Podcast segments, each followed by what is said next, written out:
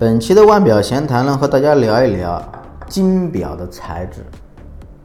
先说一个知识点，就是金表壳它是不能用二十四 K 金直接做的，也就是含金量百分之九十九点九九的黄金去做。原因很简单，不是为了省钱，而是太软了，它不适合作为腕表的材质。所以普遍的金表用的是十八 K 金。也就是含金量百分之七十五的合金材质，里面有铜啊，有巴拉巴拉巴拉巴拉。哎，K 金系列呢，主要有三大色系。现在第一个就是十八 K 黄金，还是保持着基础黄金的颜色，填充的合金主要是为了提升硬度，因为就是黄色，它的氧化变色是控制的最好。第二，十八 K 彩金。这种搞法更多是提升硬度的同时呢，获得艳丽的颜色。骚呢，劳力士的粉玫瑰金、沛纳海的红金都是代表作。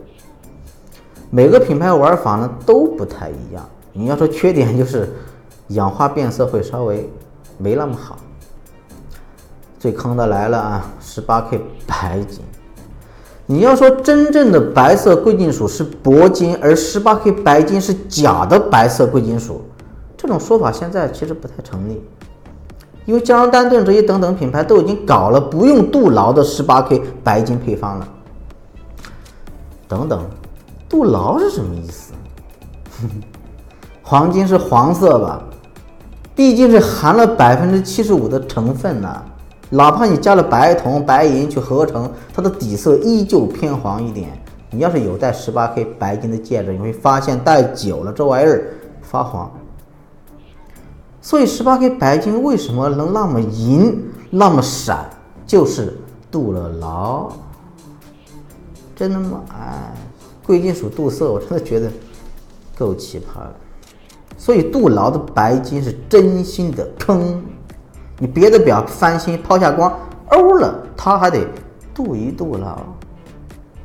虽然现在有不用镀色的十八 K 白金，但是那个价格确实也有点起飞了。我在想，为什么白色的贵金属表不直接用铂金呢？整天搞这些奇葩招数，真的能省钱吗？是真的为了省那点 W 吗？都这个价格了。放着铂金不用，你们这一品牌，这不是傻了吗？这不是。